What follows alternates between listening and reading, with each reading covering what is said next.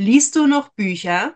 Ich liebe es, ein richtiges Buch in der Hand zu halten. Und ja, ich male auch in meine Bücher. Damit würde ich mich bei meinem heutigen Gast vermutlich ziemlich unbeliebt machen. Katharina ist Büchereileiterin und teilt heute interessante Einblicke in ihren Alltag als junge Führungskraft. Herzlich willkommen zu Yoga auf Deutsch. Ich bin Stefanie und hier erzähle ich dir alles rund um das Thema Yoga im Alltag. Ich bin deine Mentorin für Yoga mit Leichtigkeit und deine beste Freundin auf dem Weg zur Selbstverwirklichung. Los geht's! Hallo Katharina, herzlich willkommen im Podcast Yoga auf Deutsch. Ich freue mich total, dass du hier bist. Stell dich doch bitte nach meinen eigenen Worten vor. Wer bist du und was machst du? Hallo Stefanie, erstmal danke für die Einladung. Ich freue mich auch sehr, dass ich heute dabei sein kann. Ähm, ja, wie du schon so schön gesagt hast, ich bin Katharina und ich bin Büchereileiterin. Also ich leite bei mir hier im Ort die zwei Gemeindebüchereien und das Ganze mache ich jetzt seit knapp anderthalb Jahren.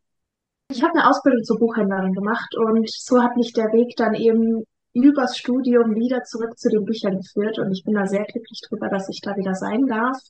Genau, ansonsten lebe ich meine kreative Seite auch privat sehr gerne aus, weil ich Theater spiele und eben viel lese und auch selber schreibe. Und ja, das bin also ich, kreativ und literarisch. Du hast jetzt ja schon dein Studium angesprochen. Wie war denn so dein Werdegang hin zur Büchereileiterin? Der war sehr verschlungen tatsächlich. Ähm, ich wusste eigentlich gar nicht nach dem Abi so genau, was ich machen soll und habe jetzt eher durch Zufall entdeckt, dass es eben tatsächlich eine Ausbildung zur Buchhändlerin gibt und dachte mir dann, naja, ich lese ganz gerne, also probiere es halt einfach mal aus. Und habe dann festgestellt, ja, das ist schon irgendwie mein Ding, mit Büchern zu arbeiten. Und mir war aber immer klar, dass ich gerne noch studieren möchte. Also bin ich dann da noch ein Jahr nach der Ausbildung da geblieben, weil ich da auch schon Filialleiterin war und habe dann zum Studieren angefangen, ein duales Studium erstmal bei einer Versicherung und ähm, habe sehr schnell festgestellt, dass das überhaupt gar nicht mein Ding ist. Also viel zu viel Büroarbeit und einfach sehr trocken. Und dann habe ich das Ganze abgebrochen und habe dann normal zum Studieren angefangen, auch Betriebswirtschaft, aber reine Betriebswirtschaft. Und das hat mir sehr gut gefallen, weil man einfach mal in alle Bereiche reinschauen konnte und da auch ja teilweise Fächer mit dabei sind, die ein bisschen in die kreativere Richtung gingen. Und dann habe ich schon während dem Studium ähm, dann eben die Ausschreibung entdeckt für die Büchereileitung und habe mich dann beworben und das hat direkt funktioniert und seitdem bin ich jetzt da. Ja, einerseits verschlungen, aber andererseits klingt das doch ziemlich direkt. so, so locker, leicht, da war die Ausschreibung, zack, jetzt bin ich hier. Man muss es einfach mal probieren. Also ich dachte ja, mir dann, genau. entweder es klappt oder eben nicht, aber die Chance muss ich nutzen. Ja, absolut. Und du arbeitest auch tatsächlich viel im Homeoffice. Wie sieht denn so ein typischer Arbeitsalltag bei dir aus? Ja, also ich arbeite sehr viel im Homeoffice. Ähm, es gibt aber nicht so direkt den typischen Arbeitsalltag. Ich würde sagen eher eine typische Arbeitswoche, ähm, weil ich natürlich schon schaue, dass ich auch ab und zu mal in die Büchereien fahre. Also gucke ich eben in der Woche, dass ich einmal in jede, jeder Bücherei bin und da eben dann die Sachen vor Ort erledige, wie das eben Bücher ins System eingepflegt werden. Und den Rest der Zeit bin ich dann tatsächlich im Homeoffice und da kümmere ich mich natürlich um die ganzen Mails, ähm, um Bücherbestellungen, dann ähm, zum Beispiel nächstes Jahr haben wir ein Jubiläum, also ich kümmere mich um die komplette Veranstaltungs- und Organisationsarbeit und eben alles, was meine, was meine Teams nicht stemmen können, weil man muss dazu sagen, das sind alles ehrenamtliche Kolleginnen, mit denen ich da arbeite. Das heißt, die machen das zusätzlich zu ihrem normalen Alltag. Und alles, was sie eben nicht machen können, das macht dann eben ich, weil ich bin die Einzige, die angestellt ist bist jetzt ja noch ziemlich jung. Welche ja. Herausforderungen kennst du denn so in deiner Rolle als Führungskraft und wie gehst du damit um? Ähm, also was ich vor allem merke, ist natürlich ähm, der Generationenunterschied, sage ich mal. Also ich bin jetzt die Jüngste mit 27 Jahren. Ähm, ich habe zwei, drei Kolleginnen, die dann so um die 30, 40 sind und dann geht's aber wirklich erst ab 50, eher 60 aufwärts. Also in der einen im einen Team von der Bücherei haben wir tatsächlich nur über 60-Jährige ähm, drinnen und das merkt man natürlich schon, dass ich da eben so jung reinkomme, viel Elan habe, viel verändern und bewegen möchte und ähm, dass dann schon manche erstmal abgeschränkt und sagen, okay, aber wir haben das schon immer so gemacht, warum sollen wir das jetzt anders machen? Und manchmal, also es kommt immer drauf an, manchmal ähm, sind meine Ideen wirklich, wo ich dann selber sage, okay, da können wir vielleicht noch mal einen Schritt zurückgehen, das vielleicht erstmal auf die lange Bank schieben oder da doch was anderes machen. Und manchmal weiß ich aber auch, meine Idee ist gut und wir müssen das machen.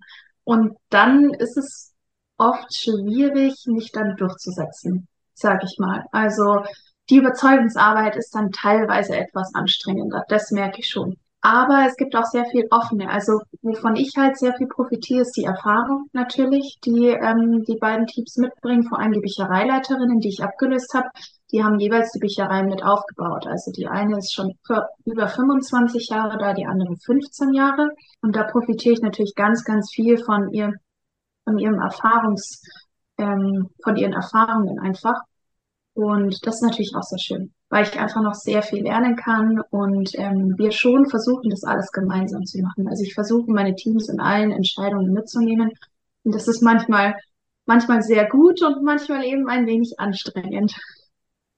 Kann ich mir vorstellen, wenn da so verschiedene, auch Generationen aufeinandertreffen ich bin da ja doch ziemlich verwöhnt. So, ich bin halt so mein eigener Chef und die Menschen, mit denen ich zusammenarbeite, die sind auch so roundabout mein Alter. Aber kann ich mir schon vorstellen, dass das interessant ist, wenn man da auch mhm. Menschen hat, die ja so einerseits vielleicht sehr auf dieses in Anführungszeichen Traditionsbewusstsein pochen und andererseits, ich meine, ich folge dir auf Instagram, du finde ich machst das total modern und hat absolut nichts mit dem zu tun, was ich von der Bücherei kenne. Das, glaube ich, geht den meisten so. Aber das ist ja bei vielen Berufen oft der Fall, ähm, dass man nur eine grobe Vorstellung davon hat, was passiert. Und erst wenn man wirklich selber mal drinnen arbeitet, dann merkt man auch, was da alles an Arbeit dahinter steckt. Also als ich da, mich damals in der Bücherei beworben habe, da wusste ich auch nicht so ganz genau, was alles auf mich zukommt. Ähm, und jetzt da wirklich drin zu stecken, ist schon mal was anderes, aber es macht super viel Spaß. Ja, das kann ich mir vorstellen. Und vor allem, wenn du natürlich auch so ein, ich sag mal, vielfältiges Arbeitsfeld hast, kann ich mir vorstellen, du hast auch sehr viele verschiedene Aufgaben und vielleicht auch, ja, manchmal einen sehr vollen Terminkalender. Was tust ja. du denn bei der Arbeit, um entspannt zu bleiben? Also ich versuche tatsächlich jeden Morgen Yoga zu machen. Das klappt mal besser und mal schlechter, würde ich sagen. Im Großen und Ganzen aber ganz gut. Ich habe jetzt auch tatsächlich wieder mit Joggen angefangen. Ähm, da einfach mit der Lieblingsmusik durch den Wald zu laufen, das ist sehr, sehr schön. Ähm, und ansonsten versuche ich natürlich meine Freizeit nicht zu vernachlässigen. Also, dass ich mich mit meinen Freundinnen treffe, dass ich eben in meinem Theaterverein mit dabei bin und da ganz viel mache, weil mir das einfach sehr viel Spaß macht und sehr viel gibt. Und ich lese aber natürlich auch sehr viel. Das ist ähm, meistens entspannt. Manchmal kann es auch stressig sein, wenn ich halt quasi für die Arbeit lesen muss, im Sinne von, wenn wir halt Veranstaltungen haben, wo wir Bücher vorstellen. Da muss ich natürlich einfach mal ein bisschen querlesen, was ich halt vorstellen möchte. Dann kann es schon wieder unentspannter werden, sozusagen. Aber mir ist Lesen noch nie, also ich habe da noch nie den Spaß dran verloren, deswegen ist das in Ordnung. Ich glaube, das zeichnet auch so ein bisschen den Traumberuf sozusagen aus, dass es natürlich Dinge gibt, wo man sagt, die mag ich jetzt nicht so gerne, aber der Großteil macht sehr viel Spaß. Richtig. Jetzt mal ganz provokant gefragt. Warum sollte man auch noch 2023 in eine Bücherei gehen? Ja, ich freue mich, dass du diese Frage stellst, weil sie ist sehr einfach zu beantworten. Es gibt genau zwei oder es gibt mehr Punkte, aber es gibt zwei wichtige Punkte, warum man immer noch in die Bücherei gehen sollte. Zum einen ist es ein sozialer Treffpunkt. Gerade in den ähm, kleineren Gemeinden ist es sehr wichtig, weil die Leute da einfach zusammenkommen. Sie kennen sich und wenn sie in die Ausleihe gehen und sich dann treffen, dann wird geratscht und es werden Neuigkeiten ausgetauscht und Mütter gehen zusammen hin, wo dann die Kinder einfach durch die Bücherei stöbern können und haben dann mal ein bisschen Zeit für sich, weil die Kinder einfach beschäftigt sind mit ähm, Bücher gucken und sie können sich ein bisschen unterhalten. Also das ist der eine große Punkt. Und der andere ist die Bildung, weil im Prinzip die Bücherei bildet ein bisschen die Basis für Bildung und zwar für jeden, weil Bücherei kostet in den meisten Fällen gar nichts und wenn dann nur sehr wenig. Das heißt, jeder kann sich den Besuch in der Bücherei leisten. Und wenn sich einer das nicht leisten kann, dann machen wir es möglich, dass es sich leisten kann. Und das ist quasi der erste Kontaktpunkt für Kinder, wo sie mit Büchern in Berührung kommen. Und es ist sehr wichtig, dass sie von Anfang an mit Büchern arbeiten, dass ihnen vorgelesen wird und dass sie dann irgendwann noch selber lesen, weil Lesen ist die Basis für alles. Selbst wenn wir Mathe und Physik studieren ähm, und große Ingenieure werden, müssen wir erstmal lesen können, damit wir überhaupt wissen, worum das geht und was wir machen müssen und wie Anleitungen funktionieren und so weiter. Und da leistet die Bücherei sehr, sehr große Bildungsarbeit.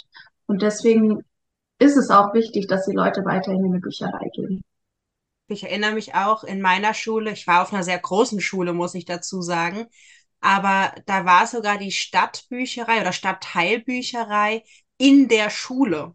Also das war das, das gleiche Gebäude quasi und wir hatten natürlich meinen Pausen auch mal Lust, da dann tatsächlich auch reinzugehen oder mal ein Buch zu lesen oder Angebote wahrzunehmen. Natürlich war es auch praktisch, ne? man musste nicht weit laufen und musste nicht extra wohin gehen. Aber natürlich hat die Bücherei auch einen sehr, sehr großen ähm, ja, Stellenwert dann ganz einfach eingenommen. Und ich finde es auch toll, wie du es gerade gesagt hast. Es ist irgendwo auch die Basis, weil egal was wir tun, wir müssen erstmal lesen und dann auch schreiben können. Und das wird natürlich sehr gut unterstützt. Und auch das Soziale, also den sozialen Aspekt, muss ich ganz ehrlich sagen, da hätte ich jetzt am Anfang gar nicht dran gedacht, aber absolut. Also ich glaube, ich war einfach schon viel zu lange selbst nicht mehr in einer Bücherei. Dann ist das der Zeitpunkt, um wieder damit anzufangen.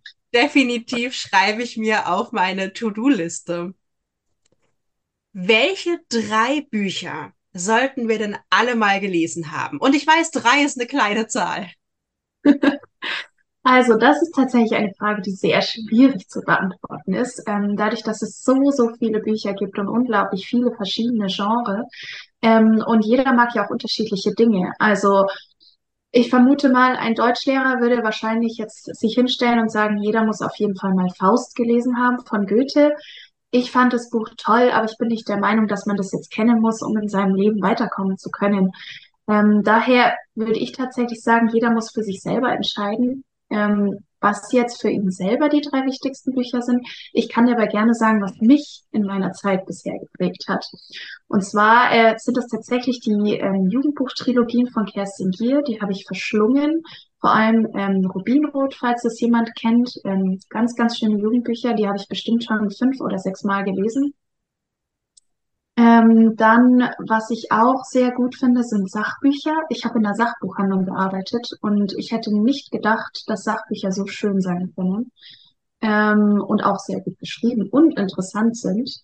Ähm, und da habe ich jetzt Weltgeschichte to go gelesen. Also das kann ich auch sehr ans Herz legen, ähm, auch als Hörbuch tatsächlich, weil das hieß nämlich der Christoph Maria Herbst und das macht er unglaublich gut, aber das macht er sowieso immer gut. Ähm, und als drittes Buch auf jeden Fall Harry Potter. Also wenn ich etwas immer, immer wieder lesen würde, dann wäre es Harry Potter und auch als Hörbücher sehr zu empfehlen von Rufus Beck, weil die Stimmen kann er wirklich sehr schön imitieren. Ja, vielen Dank für diese Tipps. Ich glaube, da war jetzt auch wirklich für jede von uns was dabei. Also vielleicht auch gerade mit den Jugendbüchern einige von von uns, von unseren Zuhörerinnen hier haben ja mit Sicherheit auch schon Kinder, vielleicht auch im Teenageralter. Dann kann man ja damit vielleicht auch mal so ein bisschen ähm, ja das Lesen fördern oder das Beschäftigen mit der Literatur fördern. Vielen Dank für diese hilfreichen Tipps und vor allem auch diese Einblicke in deinen Arbeitsalltag. Jetzt ja, ist gerne. natürlich auch noch die Frage, wo finden wir dich und wie kann man sich vielleicht auch mit dir vernetzen? Ah ja, also ähm, wenn ihr mal in meinen Büchereien vorbeischauen wollt, dann müsst ihr tatsächlich ins schöne Niederbayern hinter Landshut fahren. Äh, und zwar sind es Furt und Walmichel heißen die beiden Gemeinden und das sind eben die Büchereien. Ansonsten vernetzen könnt ihr euch auch gerne auf Instagram mit mir. Äh, mein Account heißt Lebe die Herausforderung, jeweils mit Unterstrich. Genau. Ich freue mich über alle Anfragen und Nachrichten. Ja, ich werde auch deinen Account hier unter dieser Folge verlinken. Das heißt, wer mal Lust hat zu schauen, wie man denn Bücherei auch modern machen kann, der kann gerne mal bei dir vorbeischauen oder dir natürlich auch schreiben.